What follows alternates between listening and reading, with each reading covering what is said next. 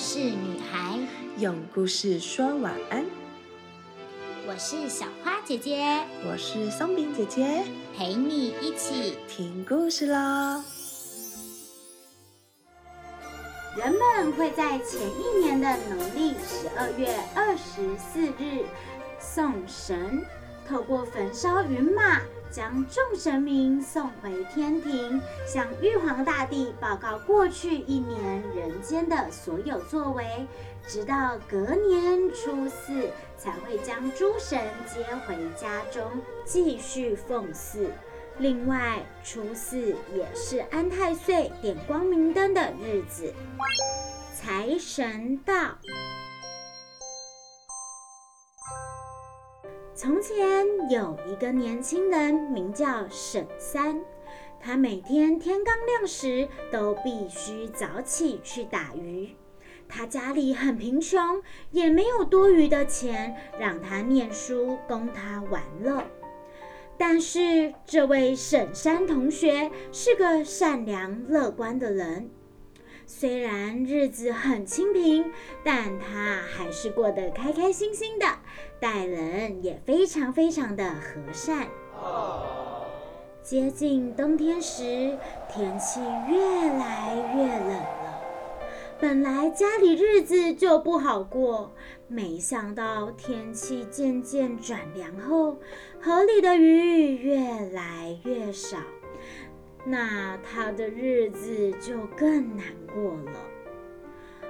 啊，怎么办？鱼越来越少，没办法卖钱，接下来的日子要怎么过呀？唉。沈三烦恼的想着，在一个清晨，他一如往常在河边收网时，感觉到渔网里是一个沉甸甸的东西。这个时候，他最希望的就是 啊，如果是一条大鱼就好了。哎。我想啊，这么重，一定是条大鱼，太好了，终于可以吃点好吃的了。但是没想到，只是一个乌漆麻黑的大盆子。Oh no！哎呀，真是太倒霉啦！但这一个盆应该也能卖几个钱吧。还是把它带回家好了。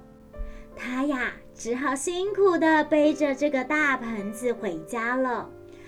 啊，累死了！哦，先睡一觉，明天再拿盆子去卖看看好了。晚上。他把衣服扔在大盆里，就钻进了被窝，安稳的睡着了。没想到神奇的事情发生了，第二天发现盆子里有沈三十件一模一样的衣服来，沈三大惊失色，连忙环顾盆子四周，看看是不是有什么机关。检查了半天，也没检查出个所以然。沈三是半信半疑的，他又往里面扔了一个红薯，结果一道亮光之后，神奇的事情又发生了，又蹦出了十个一模一样的红薯。沈三惊呆了，完全不知道这个东西怎么会这样。而善良的沈三是一位毫无心机、乐于分享的好青年。街坊邻居啊，在他的帮助下，全面摆脱贫困了，完全完全不藏私。嘿，各位邻居们，大家快来！这个盆很神奇的，只要放东西进去，就会变成十倍出来。只要我们好好利用，大家都能吃上饱饭呢。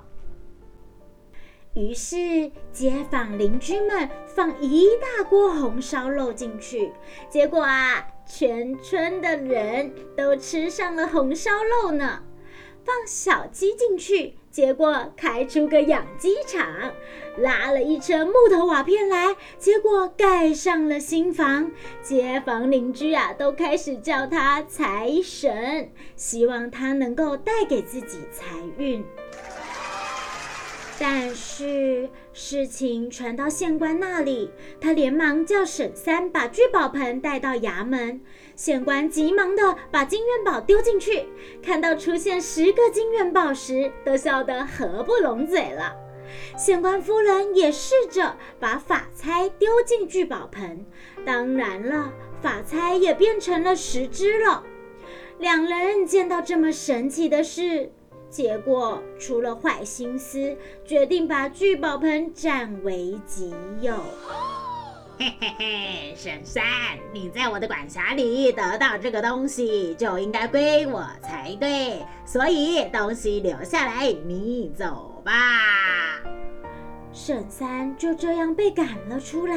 村民们知道后都非常的生气，因为平常村民都受到沈三很多的帮助，所以不断的向县官抗议。一时之间，衙门吵吵闹闹的，连县官的爹都出来看个究竟。衙门被挤得人山人海，不小心，县官的爹被推挤到了跌到聚宝盆里了。结果一道亮光闪过，县官的爹也变成了十个了呀！哦不，到底哪个才是我的亲爹呢？哦爹，你在哪呀？面一片混乱，沈三趁机拿了聚宝盆就快速的溜走了。从此再也没有人见过他了。有人说他之后做了大地主，专门在夜里帮助穷人。然后在死后说他变成神仙，也就是我们耳熟能详的财神了。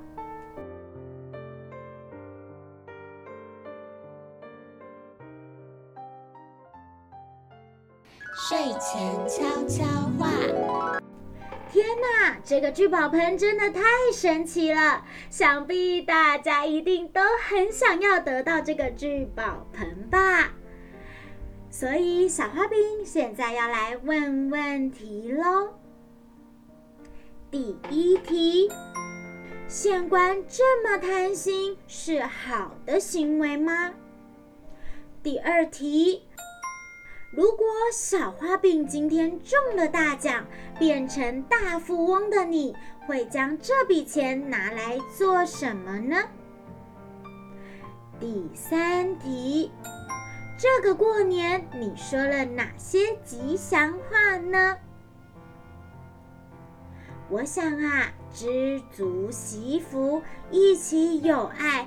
帮助这世界需要帮助的人，才能让自己变得更快乐哟。